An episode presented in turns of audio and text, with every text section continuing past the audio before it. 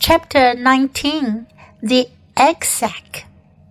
Next morning, when the first light came into the sky and the sparrows stirred in the trees, when the cows rattled their chains and the rooster crowed and the early automobiles went whispering along the road, Wilbur awoke and looked for Charlotte.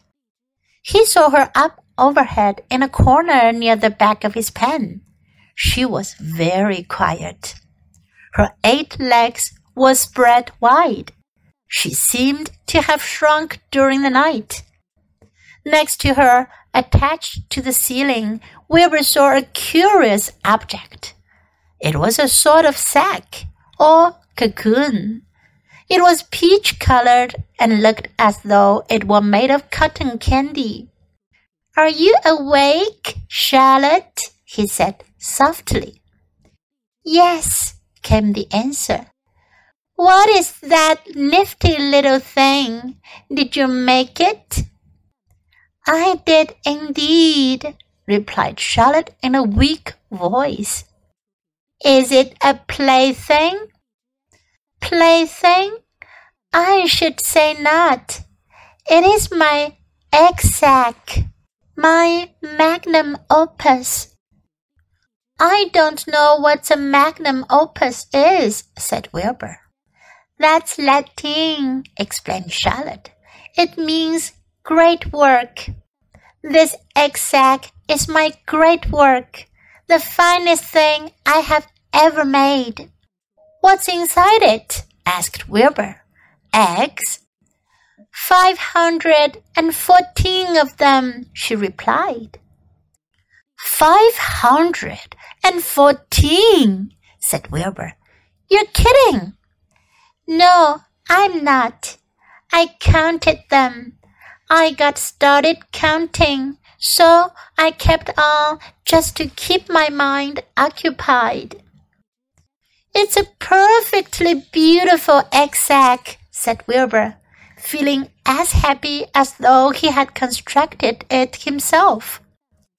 Yes, it is pretty, replied Charlotte, patting the sack with her two front legs.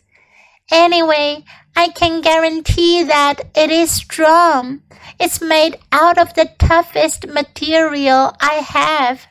It is also waterproof. The eggs are inside and will be warm and dry. Charlotte, said Wilbur dreamily, are you really going to have five hundred and fourteen children? If nothing happens, yes, she said. Of course, they won't show up till next spring. Wilbur noticed that Charlotte's voice sounded sad. What makes you sound so downhearted? I should think you'd be terribly happy about this. Oh, don't pay any attention to me, said Charlotte. I just don't have much pep anymore. I guess I feel sad because I won't ever see my children. What do you mean you won't see your children? Of course you will. We'll all see them. It's going to be simply wonderful next spring in the barn cellar with 514 baby spiders running around all over the place. And the geese will have a new set of goslings, and the sheep will have their new lambs. Maybe, said Charlotte quietly. However, I have a feeling I'm not going to see the results of last night's efforts. I don't feel good at all. I think I'm languishing, to tell you the truth. Wilbur didn't understand the word languish, and he hated to bother Charlotte by asking her to explain. But he was so worried, he felt he had to ask. What does languishing mean? It means I'm slowing up, feeling my age. I'm not young anymore, Wilbur, but I don't want you to worry about me. This is your big day today. Look at my web. Doesn't it show up well with a dew on it? Charlotte's web never looked more beautiful than it looked this morning. Each strand held dozens of bright drops of early morning dew. The light from the east struck it and made it all plain and clear. It was a perfect piece of designing and building. In another hour or two, a steady stream of people would pass by, admiring it and reading it and looking at Wilbur and marveling at the miracle. As Wilbur was studying the web, a pair of whiskers and a sharp face appeared. Slowly, Templeton dragged himself across the pen and threw himself down in a corner. I'm back, he said in a husky voice. What a night! The rat was swollen to twice his normal size. His stomach was as big round as a jelly jar. What a night! he repeated hoarsely. What feasting and carousing! A real gorge. I must have eaten the remains of thirty lunches. Never have I seen such leavings and everything well ripened and seasoned with the passage of time and the heat of the day. Oh, it was rich, my friends, rich. You ought to be ashamed of yourself, said Charlotte in disgust. It would serve you right if you had an acute attack of indigestion. Don't worry about my stomach, snarled Templeton. It can handle anything.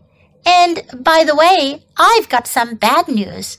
As I came past that pig next door, the one that calls himself Uncle, I noticed a blue tag on the front of his pen. That means he was won first prize. I guess you're licked, Wilbur. You might as well relax. Nobody's going to hand any medal on you. Furthermore, I wouldn't be surprised if Zuckerman changes his mind about you. Wait till he gets hankering for some fresh pork and smoked ham and crisp bacon. He'll take the knife to you, my boy. Be still, Templeton, said Charlotte. You're too stuffed and bloated to know what you're saying. Don't pay any attention to him, Wilbur. Wilbur tried not to think about what the rat had just said. He decided to change the subject. Templeton, said Wilbur, if you weren't so dopey, you would have noticed that Charlotte has made an egg sac. She's going to become a mother. For your information, there are 514 eggs in that peachy little sack. Is this true? asked the rat, eyeing the sack suspiciously. Yes, it's true, sighed Charlotte. Congratulations, murmured Templeton. This has been a night. He closed his eyes, pulled some straw over himself, and dropped off into a deep sleep. Wilbur and Charlotte were glad to be rid of him for a while.